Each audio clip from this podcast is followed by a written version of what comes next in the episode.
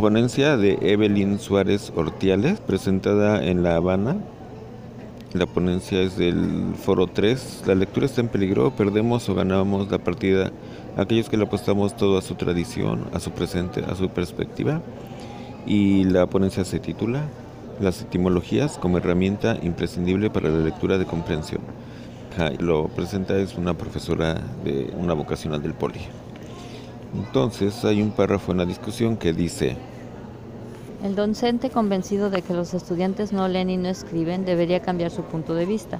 En lugar de elegir el lado negativo o hacer juicios sin fundamento, sobre todo en cuanto a las lecturas, y omitir en el salón de clases la lectura argumentada que los otros no van a leer, debería aplicar la dinámica de leer en el salón de clase. Compartir la experiencia de la lectura, la manera en la cual se toma la información para exprimirla y apoyar la clase. Hacerle ver al otro, al que no lee, que la lectura es otro medio de apropiación del conocimiento. Lo que está diciendo en este párrafo la autora me parece acertado, pero se sintetiza en la idea más amplia de que todo maestro es maestro del lenguaje, pero la mayoría de los maestros no se ven a sí mismos así, porque no tienen una, podríamos decir ahora, literacidad académica, docente, pedagógica, que sería lo mismo, o sea, si es maestro de física, química, biología o cualquier materia que llamaríamos de contenido académico, realmente todos los contenidos están trabajando por medio del lenguaje, es decir, exposiciones del profesor o de los alumnos, lectura, escritura, comentarios alrededor de los textos, etcétera pero muchos docentes no se ven así, ellos se ven a sí mismos solamente como maestros de química, física, etcétera. Por lo tanto, no desarrollan estrategias y técnicas para trabajar de manera más productiva cada evento de lectura o escritura. El problema más global que yo veo es que un porcentaje alto de los docentes no hacen su trabajo. ¿Cuál es el trabajo de un docente? Pues, bueno, para hacer una analogía tonta, es como si los médicos llegaran los pacientes y dijeran, es que los pacientes tienen la culpa porque no saben curarse, no saben cuidar su salud ni curarse cuando ya están enfermos. Pues es precisamente el trabajo del médico hacer eso, o sea, determinar cuál es el problema y intervenir para que el paciente mejore o recupere su salud. Entonces muchos docentes no hacen su trabajo porque ellos no creen que lo que se trata es de enseñar el momento en que se está abordando un texto, cómo abordarlo, qué abordarlo, qué sacar de ahí, qué deben enseñar como vocabulario y conceptos y conocimientos previos para que la lectura tenga sentido y productividad y provecho.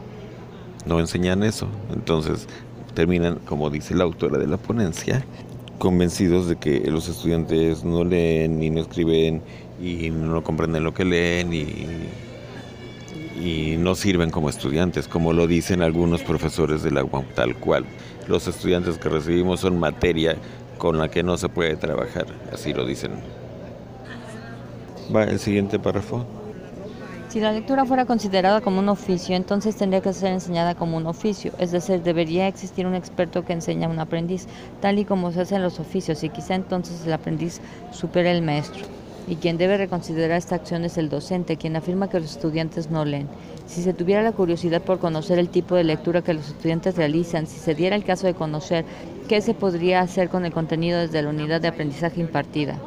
Cambiar la forma de pensar que el docente se ha formado con respecto a la lectura implica indagar qué leen los estudiantes. Entonces se sorprendería de la cantidad y se dudaría de la calidad de los libros que leen quizás sean solo bestsellers. Sin embargo, hay un ejercicio que no le es valorado ni aprovechado por el docente, como si lo hace la cinematografía. Retoma la historia del libro y la recrea con fines de lucro.